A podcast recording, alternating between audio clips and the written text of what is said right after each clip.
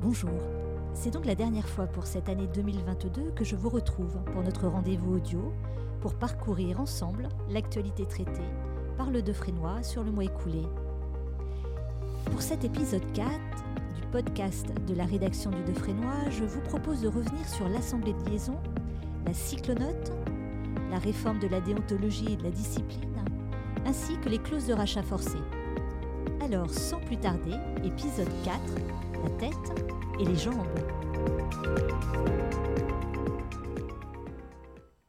Mais rassurez-moi, la tête et les jambes, certains d'entre vous s'en souviennent. Alors, retour rapide pour les moins de 40 ans qui ne peuvent pas connaître. La télé, en ce temps-là, proposait un jeu qui associait deux candidats. L'un, la tête, qui répondait à des questions complexes sur un thème précis. Et en cas d'échec, l'autre, un sportif de haut niveau, les jambes, qui devait le rattraper en effectuant une performance.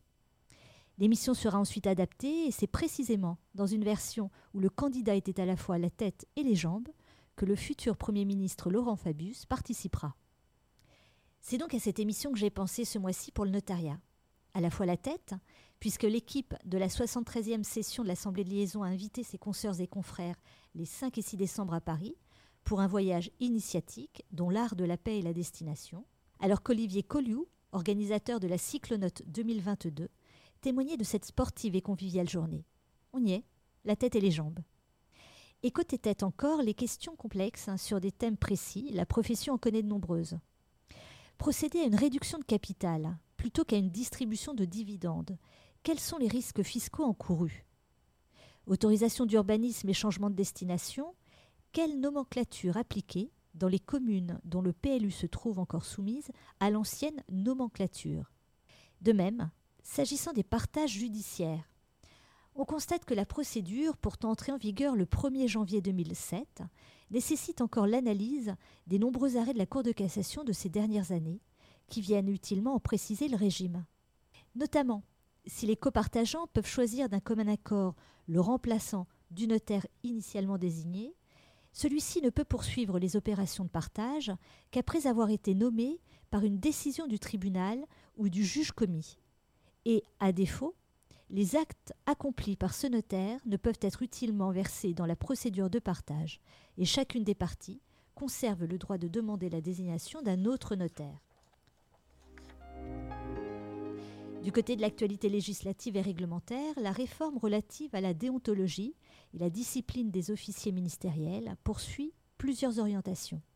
Simplifier le cadre juridique de la discipline et le rendre plus lisible et plus efficace, confier la surveillance des notaires au procureur général, organiser le traitement des réclamations en recherchant une meilleure information et protection du public, tout en favorisant la résolution amiable des différends, investir des instances de pouvoir destinées à mettre en conformité l'action du professionnel avec ses obligations, et créer de nouvelles juridictions disciplinaires et chevinales disposant d'un service d'enquête indépendant.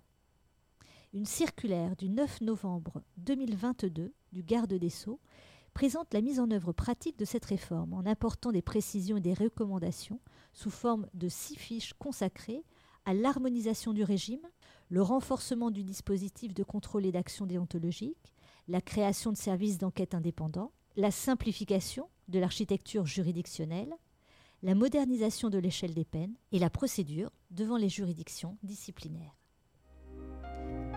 Du côté de la jurisprudence, revenons sur les contours de la clause de rachat forcé, qui prévoit l'exclusion d'un associé d'une société commerciale à capital variable. En effet, si le maintien de l'harmonie et de la paix au sein d'une telle société peut justifier cette exclusion forcée, prévue par l'alinéa 2 de l'article L 231-6 du Code de commerce, la préservation des droits de l'associé exclu doit être garantie et il convient pour les rédacteurs de clauses de rachat forcé d'être vigilants. Un arrêt de la Cour de cassation du 9 novembre dernier instaure, au détriment d'une certaine sécurité pour les associés, une liberté d'appréciation pour l'Assemblée générale en n'imposant pas de fixer dans la clause d'exclusion une liste limitative de motifs. Toutefois, elle n'interdit pas l'insertion d'une telle liste.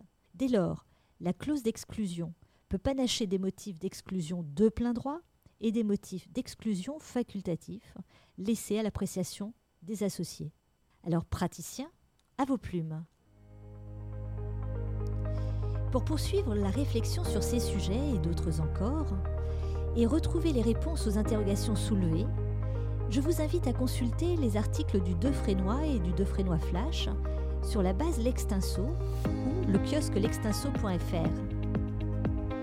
Traditionnellement, l'activité du mois de décembre est très dense. Alors je vous souhaite la meilleure fin d'année possible et je me réjouis de vous retrouver en 2023. Au revoir.